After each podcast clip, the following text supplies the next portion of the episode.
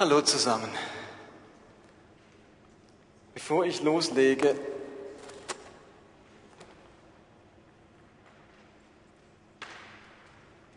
hatte ich so während der Anbetung den Eindruck, dass doch eine ganze Reihe Menschen da sind heute Abend, die große Nöte beschäftigen, große Nöte bewegen.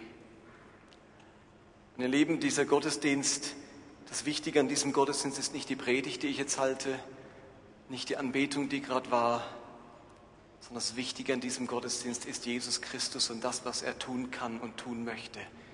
Der ist das Entscheidende, deswegen sind wir hier. Und am Ende, dass wir gesegnet sind, braucht es vor allem diese Begegnung mit der Kraft Jesu.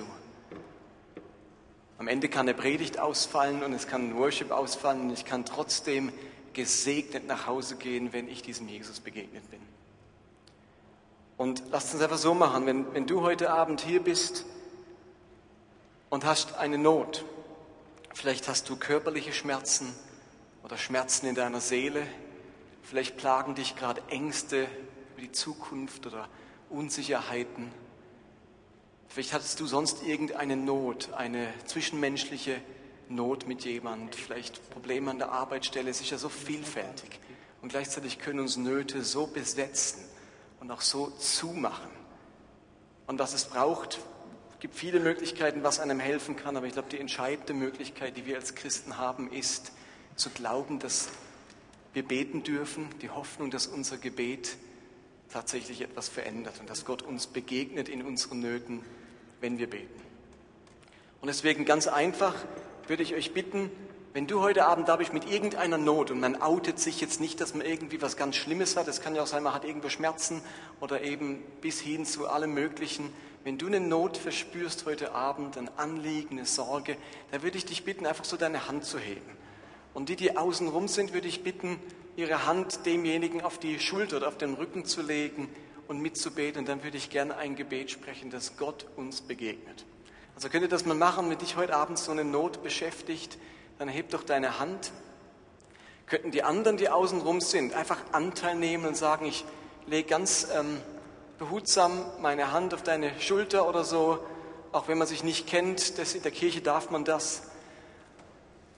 Und dann beten wir zusammen und innerlich mitbeten, dass Gott gerade jetzt diesen Menschen begegnet. Seid ihr soweit? Himmlischer Vater, unser guter Herr Jesus Christus, Du siehst jetzt jeden Einzelnen, der in diesem Gottesdienst ist und eine Not mitgebracht hat, den etwas belastet, beschäftigt, plagt. Und du hast gesagt, all eure Sorgen werft auf mich, denn ich sorge für euch. Und genau das tun wir jetzt, Herr. Deswegen sind wir hier auch versammelt und du bist mitten unter uns. Wir dürfen jetzt Sorgen auf dich werfen, Nöte auf dich werfen. Wir machen das jetzt gemeinsam. Wir nehmen das und werfen es zu dir. Wir wollen es loswerden, loslassen. Und wir vertrauen dir jetzt, Herr, dass du dich darum kümmerst, dass du dich der Dinge annimmst, dass du uns zur Lösung die richtigen Schritte lenkst, uns Weisheit schenkst, das Unmögliche möglich machst. Aber komm, lieber Herr Jesus, und rühr jetzt jeden Einzelnen an, gerade jetzt der in solch einer Not steckt. Komm, Heiliger Geist, wir bitten dich um diese Kraft des Heiligen Geistes und die Gegenwart Gottes, gerade jetzt für jeden einzelnen Menschen hier. Und so beten wir gemeinsam im Namen Jesu und die Gemeinde spreche Amen. Okay, vielen Dank, dass ihr mitmacht, da bereit seid dazu. Der Übergang war mir wichtig, um nicht einfach so in die Predigt reinzustürzen. Heute geht es noch einmal um Genesis, um die Familie Abraham. Wir haben jetzt schon so vieles über die gehört und es gibt noch so vieles, das man sagen kann. Wir haben noch zwei, drei Predigten vor uns, zwei glaube ich. Und heute geht es ums Thema Gastfreundschaft. Gastfreundschaft. Wie man Gastfreundschaft lebt. Und dazu lesen wir einen Text, beziehungsweise halt. Bevor den Text lesen, erzähle ich euch eine kleine Geschichte. Vor einem Jahr, letzten Sommer, war ich mit meiner Frau Nina und vier anderen aus der Gemeinde in den USA, haben eine Studienreise gemacht und die Vineyard-Gemeinde in Cincinnati, die hat uns beherbergt. die hat uns Gastfreundschaft erwiesen.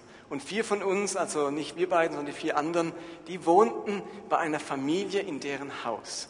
Und was wir dort erlebt haben, das war Gastfreundschaft pur. Vielleicht kannst du mal, Florian, die Bilder zeigen. Das war ähm, der Garten, da hat man rausgeschaut aufs Feld, was ihr da seht, das Grüne, das ist ein Jacuzzi, wo Michel und Konsorten jeden Abend mit einem Gläschen Wein drin saßen, bis morgens um eins wurde heiß diskutiert im Bubblebad und das haben die uns zur Verfügung gestellt und ähm, das war die schöne Veranda, das Swimmingpool im Garten und da durften wir anderthalb oder zwei Wochen zubringen. Und die haben den Kühlschrank gefüllt mit Getränken. Wir haben einen Schlüssel gehabt, sie haben uns ihr Auto zur Verfügung gestellt und wir wurden königlich beherbergt.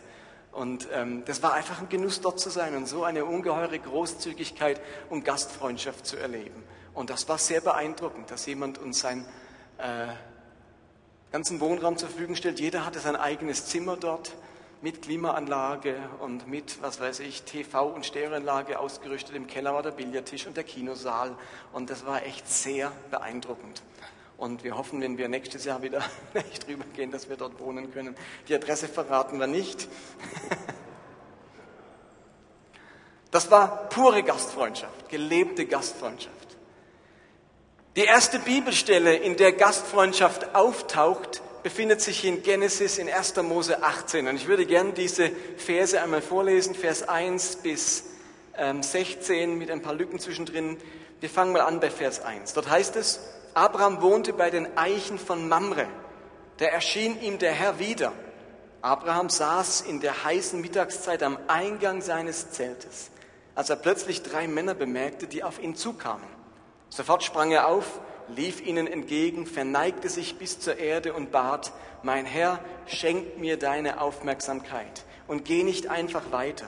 Ich lasse Wasser holen für eure Füße, ruht euch so lange unter dem Baum aus. Ich sorge für das Essen, damit ihr gestärkt weitergehen könnt. Ihr sollt nicht umsonst bei mir vorbeigekommen sein. Einverstanden, sagten die drei, tu, was du dir vorgenommen hast. Abraham lief ins Zelt zurück und rief Sarah zu, schnell, nimm eine große Schüssel vom besten Mehl, das wir haben, und backe davon einige Brotfladen. Er lief wieder erweitert zu seiner Rinderherde, wählte ein zartes, gesundes Kalb aus und befahl seinem Knecht, es so schnell wie möglich zuzubereiten. Den fertigen Braten bot er dann seinen Gästen mit Sauerrahm und Milch an. Sie saßen im Schatten des Baumes und während sie aßen, bediente Abraham sie. Und dann ein kleiner Sprung zu Vers 16, Ende der Geschichte. Die Männer haben fertig gegessen, sie gehen, die Männer machten sich auf den Weg und Abraham begleitete sie ein Stück weit. Das ist also der Bibeltext. Ihr müsst euch die Situation so vorstellen. Abraham ist Nomade. Der wohnt in einem Zelt. Wir dürfen uns also Abraham nicht in einem Haus vorstellen, sondern in einem Zelt. Und zur damaligen Zeit war Gastfreundschaft etwas ungeheuer Wichtiges. Wenn ein Nomade umhergereist ist, dann war für ihn ganz wichtig, irgendwann ein Fleckchen zu finden, wo es Schatten hat und wo es Wasser hat. Und er fand das im Hain Mamre. Hain, das ist ein kleines Wäldchen, altes deutsches Wort. Also er fand so ein kleines Wäldchen bei Mamre, das ist eine Landschaft, ein Landstrich, und dort hat er sich niedergelassen. Und ihr müsst euch vorstellen, wenn ein Nomade umhergezogen ist oder ein Reisender, und ist so durch eine, ein Gebiet gewandert, in dem es wenig Wasser gab, keine Nahrung gab, keinen Schatten gab. Und dann kam er bei, einem, bei einer Nomadensippe an. Dann war es eine Frage von Leben und Tod, das ihm Gastfreundschaft gewährt wird. Man konnte nicht sagen, ja gut, wenn ihr nicht wollt, dann reise ich halt zum nächsten. Der nächste war vielleicht eine Tagesreise entfernt oder Stunden entfernt. Bis dahin konnte man verdurstet sein oder einen Sonnenstich haben. Insofern war damals im Orient Gastfreundschaft etwas ungeheuer Wichtiges, eine Frage von Leben und Tod. Und Abraham war einer dieser Nomaden, für den Gastfreundschaft so etwas Wichtiges war. Und bevor ich jetzt diesen Text mit euch auslege und wir mal schauen anhand der Abrahamsgeschichte, wie lebt man denn eigentlich Gastfreundschaft? Kann man etwas lernen von Abraham? Möchte ich grundsätzlich etwas zum Thema Gastfreundschaft sagen. Schnell vier Dinge aus der Bibel zu Gastfreundschaft, ganz allgemein. Zum ersten, Gastfreundschaft ist in der Bibel eine heilige Pflicht. Eine heilige Pflicht. Immer wieder werden wir in der Bibel aufgefordert, gastfreundschaftlich zu sein. So heißt es zum Beispiel in 3. Mose 19, wenn bei dir ein Fremder in eurem Land lebt, sollt ihr ihn nicht unterdrücken. Der Fremde, der sich bei euch aufhält, soll euch wie ein Einheimischer gelten. Und du sollst ihn lieben wie dich selbst, denn ihr selbst seid Fremde in Ägypten gewesen. Ich bin der Herr, euer Gott. Die Israeliten hatten die Erfahrung gemacht, Fremde in einem fremden Land zu sein, nämlich in Ägypten. Und dort wurde ihnen nur kurze Zeit Gastfreundschaft gewährt und die längste Zeit Feindseligkeit, ähm, Unterdrückung, Sklaverei. Und aus dem Grund hat Israel nach der Befreiung von Gott den klaren Auftrag bekommen, was ihr erlebt habt, dürft ihr nie einem anderen antun. Ihr müsst als Volk gastfreundschaftlich sein. Geht nie mit einem Fremden so um, wie mit euch umgesprungen wurde. Für die Menschen im Alten Testament war klar, wir müssen auf alle Fälle gastfreundschaftlich sein. Das ist eines der ganz wichtigen Gebote gewesen im Alten Testament. Es ist aber nicht nur ein alttestamentliches Gebot. Im Römerbrief greift Paulus diesen Gedanken auf und sagt es auch allen Christen, indem er in Römer 12, Vers 13 schreibt, wenn andere Gläubige in Not geraten, steht ihnen zur Seite und helft ihnen. Seid gastfreundlich und öffnet für Gäste euer Haus. Seid gastfreundlich und öffnet für Gäste euer Haus. Das ist der Rat des Paulus an die Christen im Neuen Testament. Auch die bekommen gesagt, lieber Christ, etwas von deiner Jüngersein muss darstellen, dass du gastfreundschaftlich bist und Fremden und Gästen dein Haus öffnest. Und mir ist völlig klar, dass das natürlich heute immer mehr zur Herausforderung wird, wo wir in einem Land leben, wo man ja zweimal die Tür abschließt, einen Zaun außenrum hat, wo man nicht mehr mit der, auf der Bank vor dem Haus sitzt, wo man sich nicht begegnet, wo alles abgeschlossen ist. Da ist es umso herausfordernder zu sagen, ich öffne mein Haus ich lasse jemand zu mir nach Hause. Und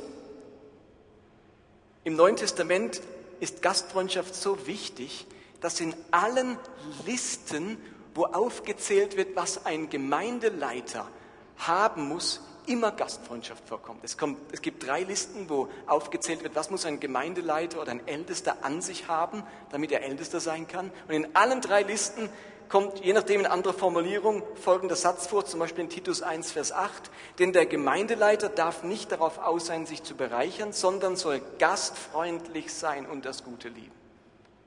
Also es ist ein Kriterium für Leiterschaft gewesen, sogar gastfreundlich zu sein. Und das war das Erste. Gastfreundschaft ist ein Pflichtgebot. Das Zweite, Gott selbst ist Gastgeber und Gast. Habt ihr gewusst, dass Gott Gastgeber ist? In Johannes 14, Vers 2 hat Jesus gesagt, es gibt viele Wohnungen im Haus meines Vaters und ich gehe voraus, um euch einen Platz vorzubereiten. Gott ist der große himmlische Gastgeber und Jesus das himmlische Zimmermädchen, könnte man sagen, das uns allen das Zimmer herrichtet und sagt, seid meine Gäste. Steht ihr, Gastfreundschaft ist so eine wichtige Tugend, weil Gott die gelebte Gastfreundschaft ist. Er nimmt sündige, ihm völlig widersprechende Wesen zu sich in sein Haus auf. Jeder von uns hat, und natürlich ist das ein Bild, aber es soll ausdrücken, wir sind willkommen bei Gott. Er ist Gastgeber, er bereitet uns alles vor, wir dürfen bei ihm sein. Aber Gott ist nicht nur Gastgeber, Gott selbst ist Gast. Und zwar Gast, indem er sich mit Gästen identifiziert. Ich lese euch mal die Stelle vor, die davon spricht. Matthäus 25 sagt Jesus, denn ich war hungrig und ihr habt mir zu essen gegeben. Ich war durstig und ihr habt mir zu trinken gegeben. Ich war ein Fremder und ihr habt mich in euer Haus eingeladen. Und der König wird ihnen entgegnen, ich versichere euch, was ihr für einen der geringsten meiner Brüder und Schwestern getan habt, das habt ihr für mich getan. Gott identifiziert sich mit Gästen. Und ihre Aufnahme ist zugleich die Aufnahme Gottes. Ihr Lieben, wenn ich einen Gast aufnehme, sagt Jesus, habt ihr mich aufgenommen. Gott identifiziert sich mit dem Fremden, mit dem Ausländer, mit dem, der Gastfreundschaft braucht. Und es muss ja nicht nur der Ausländer sein, es kann ja auch einer von uns sein, der einen Mangel und eine Armut an Freundschaft oder Beziehung hat oder einsam ist und der unsere Gastfreundschaft dringend braucht. Und ihr Lieben, dadurch bekommt Gastfreundschaft einen spirituellen Aspekt. Wir denken bei Gastfreundschaft so schnell nur an den gedeckten Tisch, ans nette Essen, es gemütlich haben miteinander. Aber ich glaube, worauf uns die Bibel aufmerksam machen möchte, ist, dass Gastfreundschaft auch immer etwas mit Gottes Begegnung zu tun hat. Die Bibel geht sogar so weit im Neuen Testament, dass der Schreiber vom Hebräerbrief sagt, vergesst nicht Gastfreundschaft zu üben. In Kapitel 13, Vers 2. Denn auf diese Weise haben einige, ohne es zu wissen, Engel bei sich aufgenommen. Im Neuen, nicht im Alten Testament, im Neuen Testament heißt es, vergesst nicht gastfreundschaftlich zu sein. Ihr habt vielleicht, ohne es zu merken, einen Engel bei euch aufgenommen. Gastfreundschaft wird zum spirituellen Erlebnis ich habe wirklich Gott bei mir gehabt, in Form eines Fremden, eines Gastes. Ich darf erwarten, dass hinter einem Gast oder einem Fremden Gott selbst steht. Und dadurch kann Gastfreundschaft zu einem inspirierenden Erlebnis werden. Gott kann mir vielleicht durch einen Gast Wegweisung schenken. Vielleicht begegnet mir Gottes Trost durch einen Fremden. Vielleicht werde ich mit der Weisheit Gottes äh, konfrontiert durch die Aufnahme eines Gastes. Und ihr Lieben, weil ich durch meine Gastfreundschaft einem Fremden gegenüber auch zu Gott freundlich, gastfreundlich bin, ist Gastfreundschaft ein Ausdruck von Anbetung. Denn Anbetung ist nichts anderes als Gott etwas Gutes tun, durch Worte oder Werke. Anbetung heißt Gott etwas Gutes tun, durch Worte oder Werke.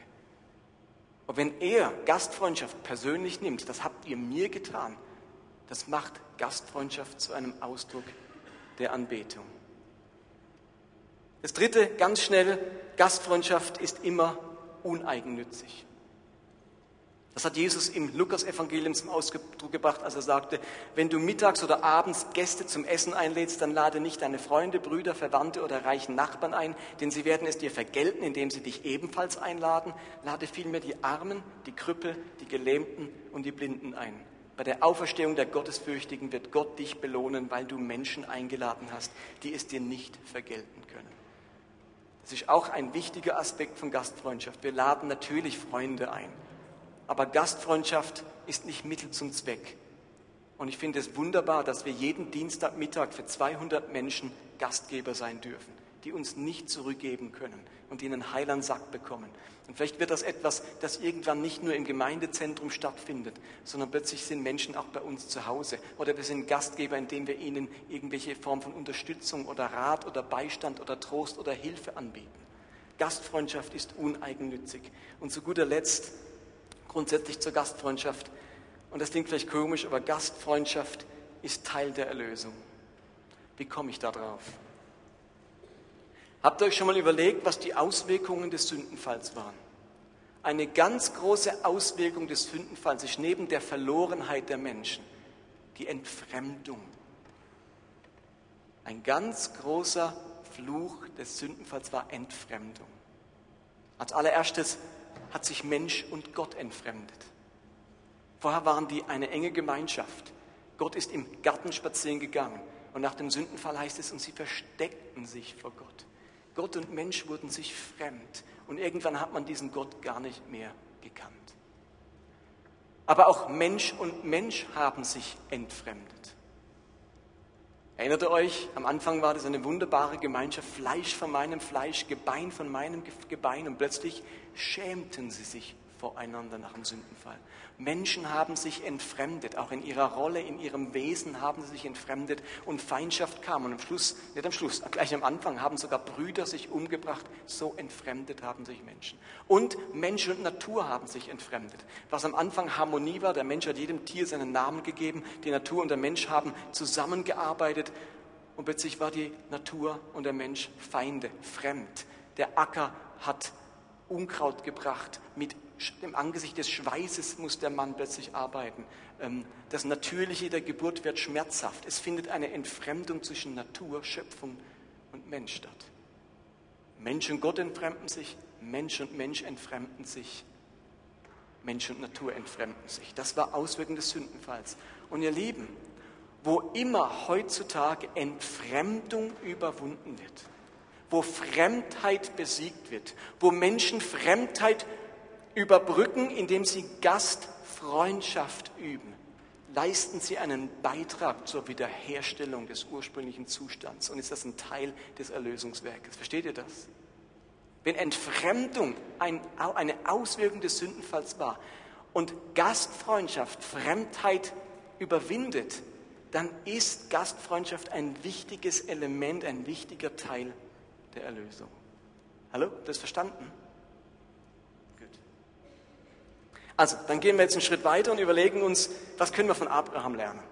Von dieser Geschichte mit Abraham. Auch da habe ich vier Punkte, stimmt's auf eurem Zettel? Ich glaube.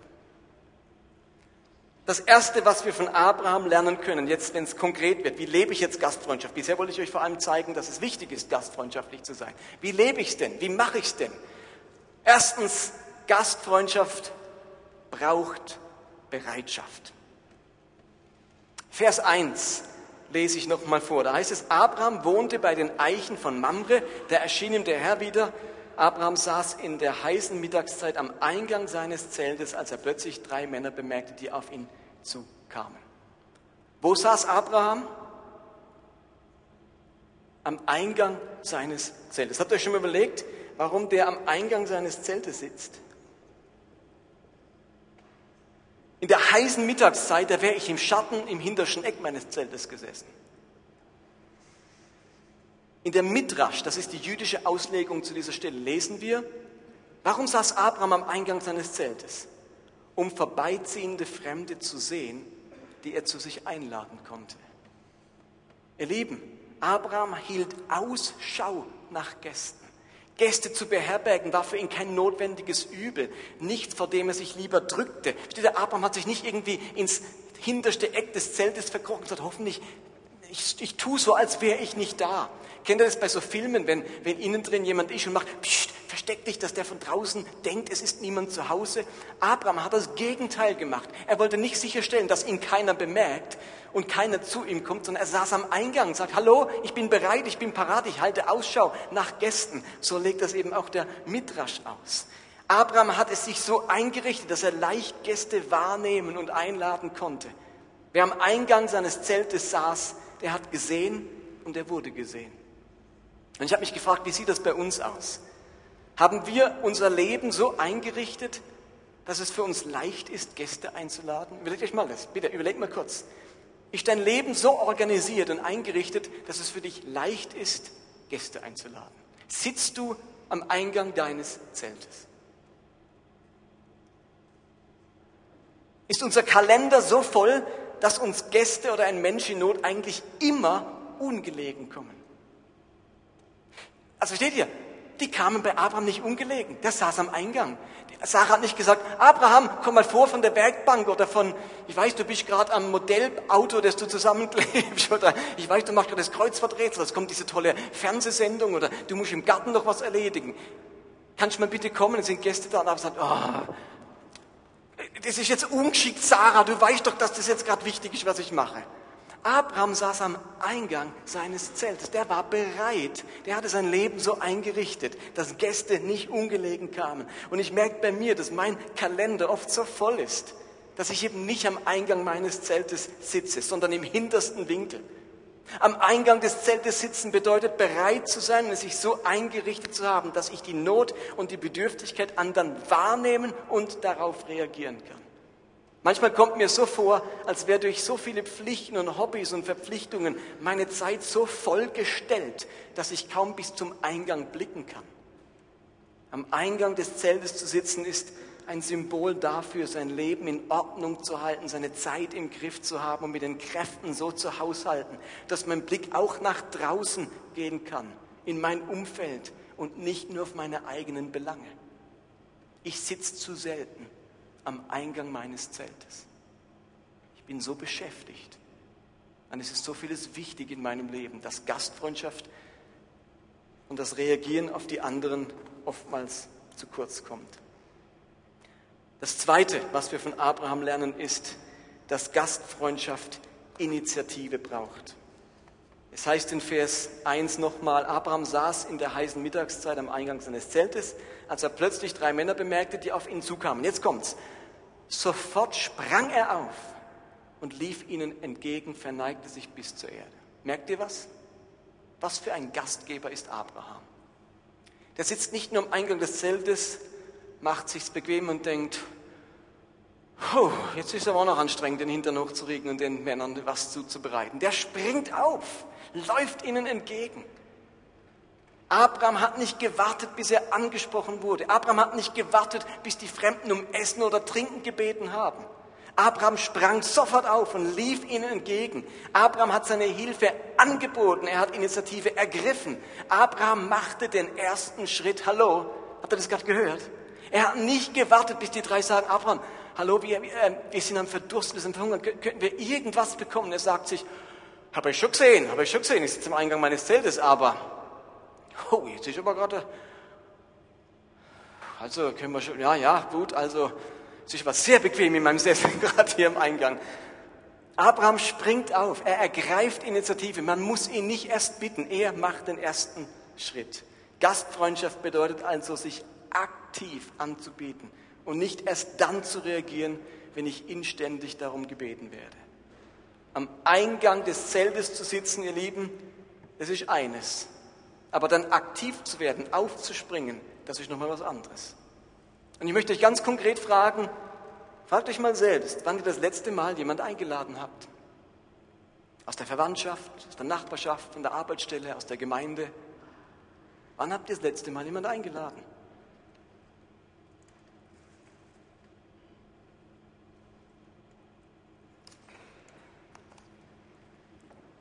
Wisst ihr, es gibt einen Ort, da ist diese Gastfreundschaft ganz besonders wichtig.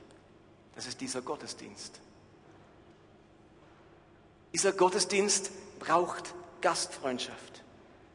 Ihr Lieben, wenn wir uns wünschen, dass Besucher und Gäste in dieser Gemeinde ein Zuhause finden und dadurch zum Glauben finden oder in ihrem Glauben wachsen können, dann gibt es nichts Entscheidenderes als das Maß unserer Gastfreundschaft. Am Ende kann die Predigt noch so inspirierend sein und der Lobpreis noch so innig. Wenn die Atmosphäre als kalt empfunden wird und kein Mensch auf einen zukommt, und ich nach jedem Gottesdienst wie ein begossener Pudel allein dastehe, dann zählt all das Gute nicht, sondern ich suche mir lieber eine Gemeinde, wo die Menschen gastfreundlich sind und ich herzlich willkommen geheißen werde. Stimmt's? Und ich mache das vielleicht eine Weile mit und sage, ja, mir gefällt der Basilea, der Lobpreis, echt toll, echt toll, baut mich auf. Aber irgendwann ist es so frustrierend, wenn niemand Interesse an mir zeigt. Wenn die Gemeinde mir vermittelt, ich scheine unsichtbar zu sein, sobald ich durch die Tür laufe. Niemand bemerkt mich. Niemand hat Interesse an mir. Wo saß Abraham? Am Eingang seines Zeltes. Er hat Menschen wahrgenommen. Was hat er getan? Er hat Initiative gegriffen und ist aufgesprungen. Er musste nicht erst gebeten werden, auf Gäste und auf Fremde zuzugehen. Initiative, Gastfreundschaft. Es ist ein Ausdruck von Gastfreundschaft, wenn wir im Gottesdienst auf unsere Gäste und Fremde im Gottesdienst zugehen. Mit offenen Augen und nicht mit Gastscheuklappen in die Kirche kommen. Aufzuspringen und entgegenzulaufen wie Abraham bedeutet, den ersten Schritt auf unsere Gäste zuzumachen. Wir dürfen das, ihr Lieben, nicht dem Kontaktteam überlassen. Manchmal entsteht der Eindruck, oh, wir haben ja ein Kontaktteam, die sollen mal gut kontaktieren. Wir haben ja jemand, unser Alibi-Team, das macht ja schon jemand. Da kann ich gemütlich sitzen bleiben sozusagen. Ihr Lieben, das ist unser aller Auftrag. Deine Gastfreundschaft kann am Ende dazu beitragen, dass ein Mensch den Weg zum Himmelreich findet. Da geht es um mehr als um Smalltalk. Vielleicht ist ein Mensch im Gottesdienst, der ist auf der Suche nach Religion, nach Glauben, nach, nach Inspiration. Und jetzt sagt er, jetzt probiere ich mal die Kirche aus. Dann ist es von entscheidender Wichtigkeit, vielleicht für die Ewigkeit eines Daseins, ob er ihm Gastfreundschaft entgegenkam oder nicht.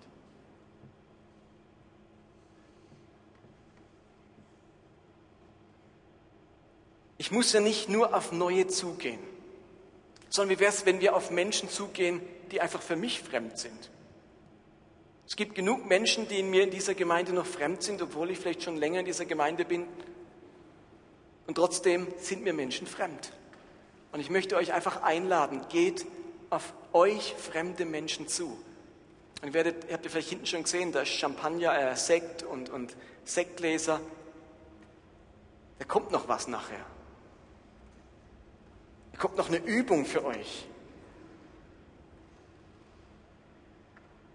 Aber Gastfreundschaft, Initiativ sein, das braucht dieser Gottesdienst. In der Gottesdienstumfrage haben immerhin fast ein Drittel der Leute angekreuzt, dass dieser Gottesdienst kalt und anonym ist.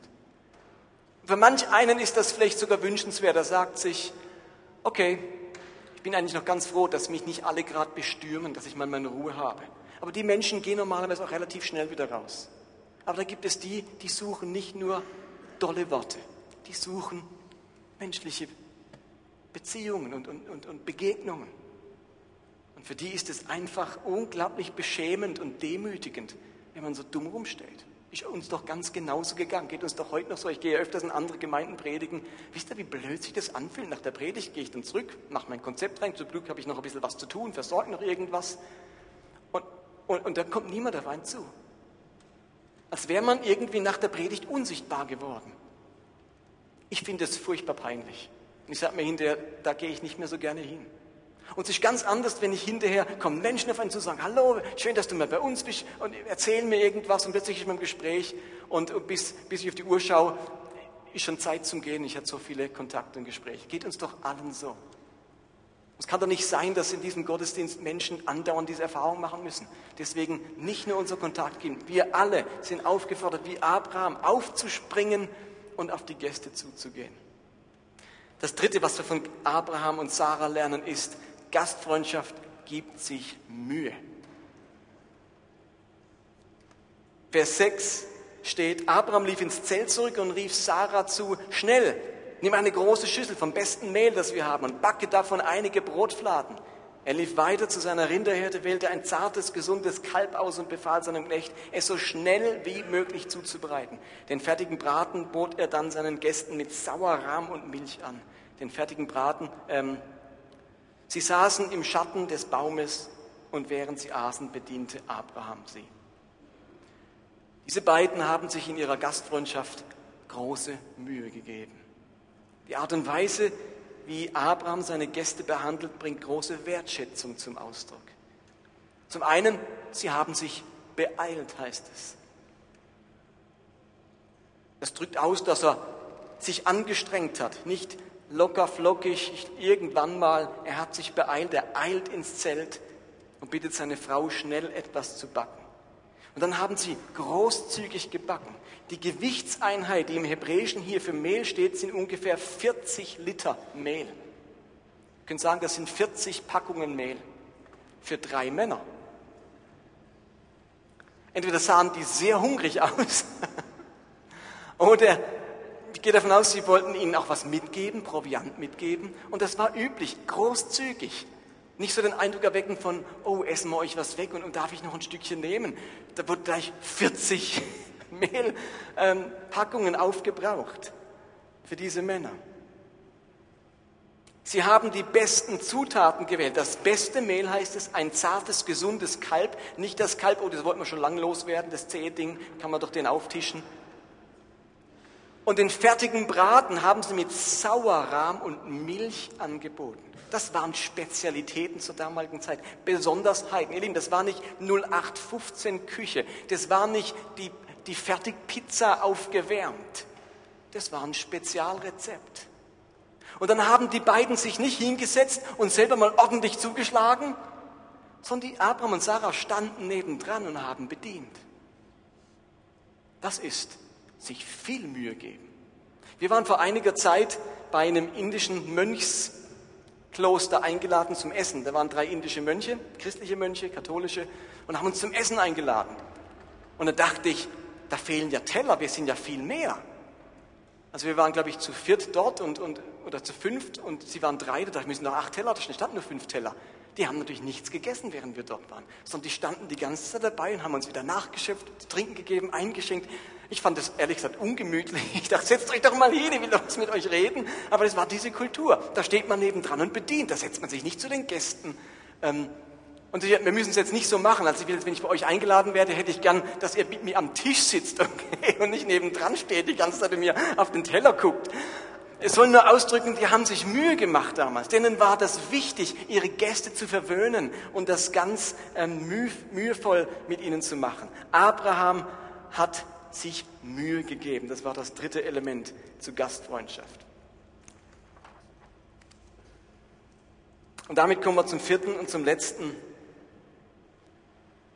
Gastfreundschaft will sehen, wie es weitergeht.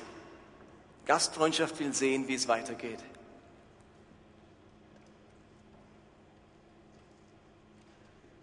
Da heißt es in Vers 16,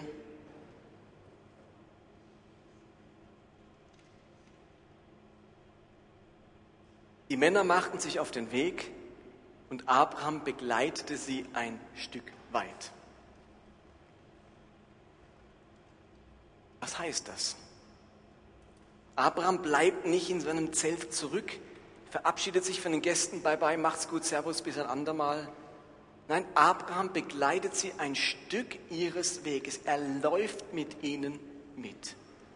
Und das war damals ein ganz üblicher Bestandteil orientalischer Gastfreundschaft. Und wir finden das auch heute noch in einigen Kulturen.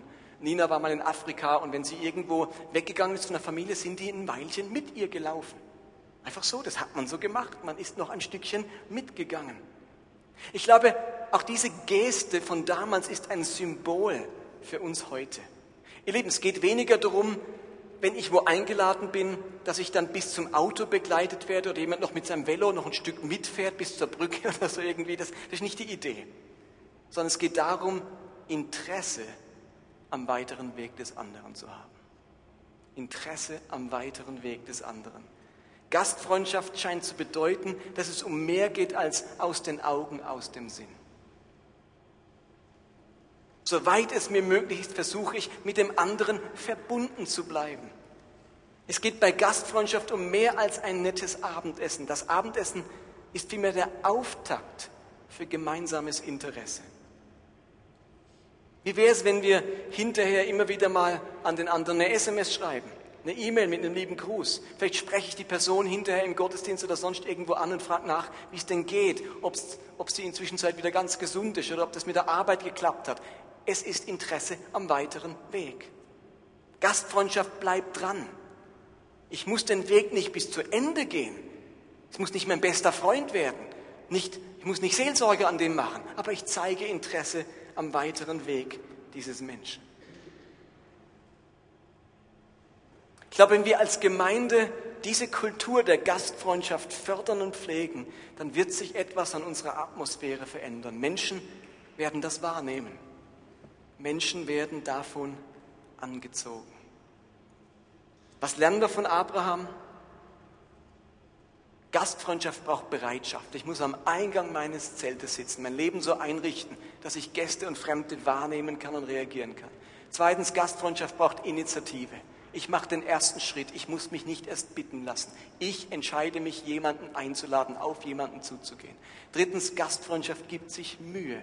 Ich gebe für Gäste mein Bestes. Ich drücke Wertschätzung und Anerkennung diesem Menschen, diesem Fremden oder diesem Gast gegenüber aus. Und zu guter Letzt, Gastfreundschaft ist mehr als ein einmaliges Treffen. Ich zeige Interesse am weiteren Weg des Menschen, mit dem diese Freundschaft, diese Gastfreundschaft entstanden ist. Was heißt das jetzt für uns? Ich möchte euch heute Abend ganz besonders ans Herz legen, in diesem Gottesdienst Gastgeber zu sein und diesen biblischen Auftrag wahrzunehmen. Ihr Lieben, Gastfreundschaft ist nicht nur der Auftrag für die Extrovertierten in dieser Gemeinde sondern es ist unser aller biblische Pflicht. Der Extrovertierte wird es anders machen. Aber wir müssen das üben, aufeinander zugehen. Und wir üben das jetzt. Beginnt der Schweiß zu perlen bei einigen, rutschen ganz unsicher auf ihrem Sitz herum. Was machen wir heute? Nun, wir haben da hinten drei Tische. Da drüben einer, dort einer und dort einer. Dort hat es alkoholfreien Sekt.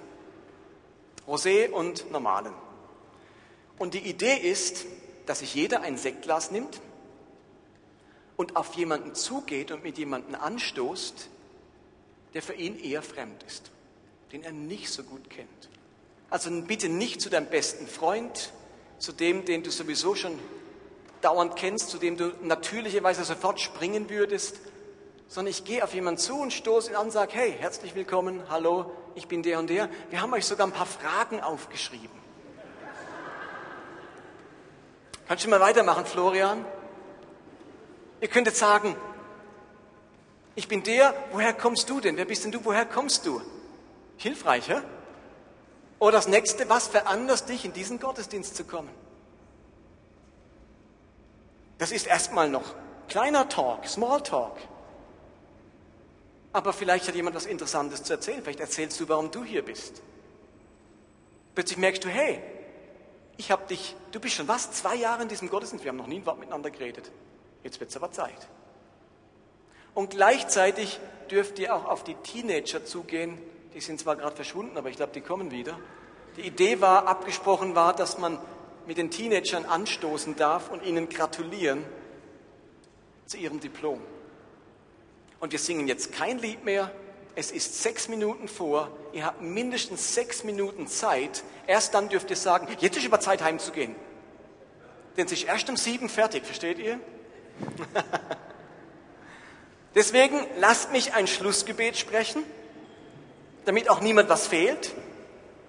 Und dann wäre die Idee, da hinten sind jetzt alle Gläser hergerichtet, nehmt euch ein Sektglas und geht bitte auf jemanden zu, den ihr nicht so gut kennt, der euch eher fremd ist. Fragt ihn, wie er heißt, was er hier macht, wie lange er schon hier ist und so weiter. Und wir schaffen ein wenig Gastfreundschaft. Okay? Dann lasst uns aufstehen und miteinander unser Schlussgebet sprechen.